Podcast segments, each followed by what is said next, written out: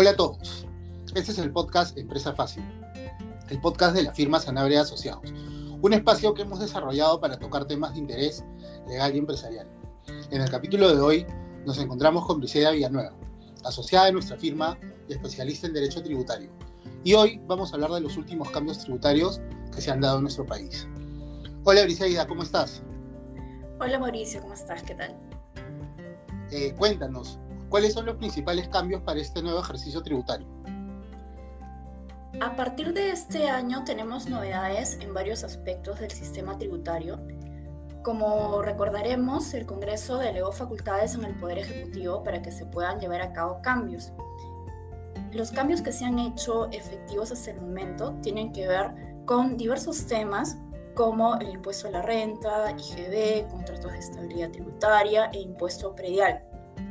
Con relación al primer tema mencionado, que es el impuesto a la renta, se incorpora un supuesto de renta presunta cuando se trata de la venta de recursos hidrobiológicos extraídos dentro y fuera del dominio marítimo peruano, cuando esta venta es efectuada por una empresa no domiciliada en el Perú a una empresa domiciliada.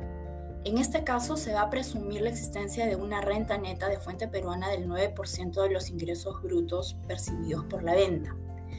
En lo que se refiere a convenios de estabilidad tributaria, se está uniformizando el costo por acceso a la estabilidad tributaria previstos en los convenios de estabilidad jurídica, estabilizándose el impuesto a la renta a 29.5 más 2 puntos porcentuales. En lo que respecta a IGB, se está prorrogando hasta el 31 de diciembre del 2022, es decir, por un ejercicio adicional, la vigencia de las exoneraciones de este impuesto contenidas en los apéndices 1 y 2 que están referidos a la venta o importación de vegetales, de ciertos animales y de diversos productos de uso agrícola, servicios de transporte, espectáculo, entre otros eh, eh, por otro lado, también se está prorrogando el exoneración respecto a los emisores de dinero electrónico. Y quizá el aspecto que más ha llamado la atención respecto de los cambios ha sido eh, el tema, un tema que va a tener mucho impacto en las transacciones habituales respecto a transferencia de inmuebles. Eh, es el hecho de que para concretar una transferencia de inmuebles se deberá realizar el pago de todos los periodos tributarios a los que se encuentra afecto el propietario que va a transferir su inmueble. Hasta antes de la modificación, bastaba con acreditar el pago del periodo en el cual se transfería el, inmueble y no de, los anteriores. Este cambio está siendo considerado una traba para las transacciones y eh, obviamente tiene por objetivo facilitar la cobranza del impuesto predial en favor de las municipalidades. Genial, qué, buena información. Eh, considerando que la delegación de facultades dada por el Congreso es de 90 días, eh, los cuales eh, no han transcurrido aún, ¿podríamos esperar más cambios? Sí, Mauricio. Actualmente únicamente han sido confirmados los aspectos que he citado, sin embargo, la ley número 31380, que delega las facultades al Poder Ejecutivo, menciona otros puntos adicionales que aún se encuentran pendientes de modificación. Entre las cosas que se esperan para los siguientes días o semanas, eh, tenemos modificaciones al tratamiento tributario de los contratos de asociación en participación, también eh, van a variar los supuestos para la emisión de órdenes de pago para permitir que la emisión se realice basándose en la documentación e información brindada por el deudor tributario a la SUNAT en el caso de personas naturales y sujetos no obligados a llevar libros y o registros, o basándose en aquellos documentos que reemplacen algún libro o registro. También se espera que se modifiquen las facultades de SUNAT para fiscalizar para poder adecuar eh, esos procedimientos a la transformación digital en aspectos tales como las formas de notificación de las infracciones y de las sanciones.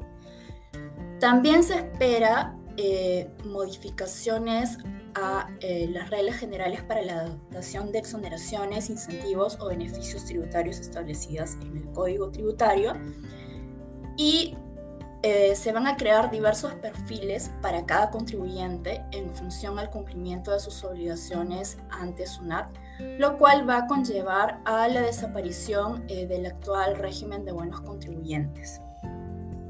Quizá una de las reformas más va a ser eh, reforma a la utilización de medios de pago. Se espera que se reduzca el monto a partir del cual es obligatorio acreditar la utilización de medios de pago. Estos importes se van a rebajar a 500 dólares para operaciones en, moneda, en esta moneda eh, o a 2.000 soles respecto de operaciones en moneda nacional. Genial. Eh, y como un tema complementario, quería mencionar que se ha hablado mucho con respecto a la flexibilización de la deducción del gasto por intereses para empresas. Eh, ¿qué, nos puedes contar a propósito de esto? Efectivamente, se han aclarado algunos puntos respecto al límite a deducirse por intereses. Este tema no forma parte en sí de las modificaciones derivadas de la delegación de facultades a las que me referí en inicio. Este es un cambio que ha sido establecido vía reglamento de impuesto a la renta por iniciativa propia del Poder Ejecutivo este, eh, recordaremos que la ley de impuesto a la renta establece un límite para la deducción de gastos por intereses y este límite hasta el ejercicio 2020 estaba dado en función del patrimonio neto del contribuyente al cierre del ejercicio anterior. Actualmente, con las modificaciones se tomará como límite de deducción de gastos el 30% del EBITDA tributario de la empresa correspondiente al ejercicio anterior. Por otro lado, eh, con las nuevas modificaciones al reglamento, si la empresa tiene pérdida, se debe considerar cero ese resultado y se debe agregar depreciación, amortización e intereses netos. Eh, adicionalmente, con esta modificatoria del reglamento, si existieran veces que han superado el límite del 30% acumulados por varios ejercicios anteriores, se establece un orden de prelación para la deducción a futuro. Entonces, eh, de esta manera se espera deducir primero los de mayor antigüedad hasta que se cumple un plazo de cuatro años. Y eh, por último, se ha especificado qué ocurre en el caso de empresas de creación reciente. Para estos casos, se deberá considerar el EBITDA tributario del año en el cual se constituye como persona jurídica. Eh, bueno, ha sido de mucha, de mucha ayuda toda esta información que nos ha brindado Viseida. Muchas gracias, espero que, sea de mucha utilidad para todos nuestros seguidores. Eh, dicho esto, esto ha sido todo por hoy. Eh, no se olviden de seguir podcast en la plataforma de Spotify y además seguirnos en nuestras redes sociales. Estamos en Facebook y LinkedIn, donde se podrán enterar de las últimas novedades del, rubro legal empresarial. Cuéntenos también qué temas le gustaría que toquemos en los futuros episodios. Eh, gracias Briseida de nuevo por tu participación. Eh, espero nos veamos pronto. Eh, capítulo. Un fuerte abrazo para todos.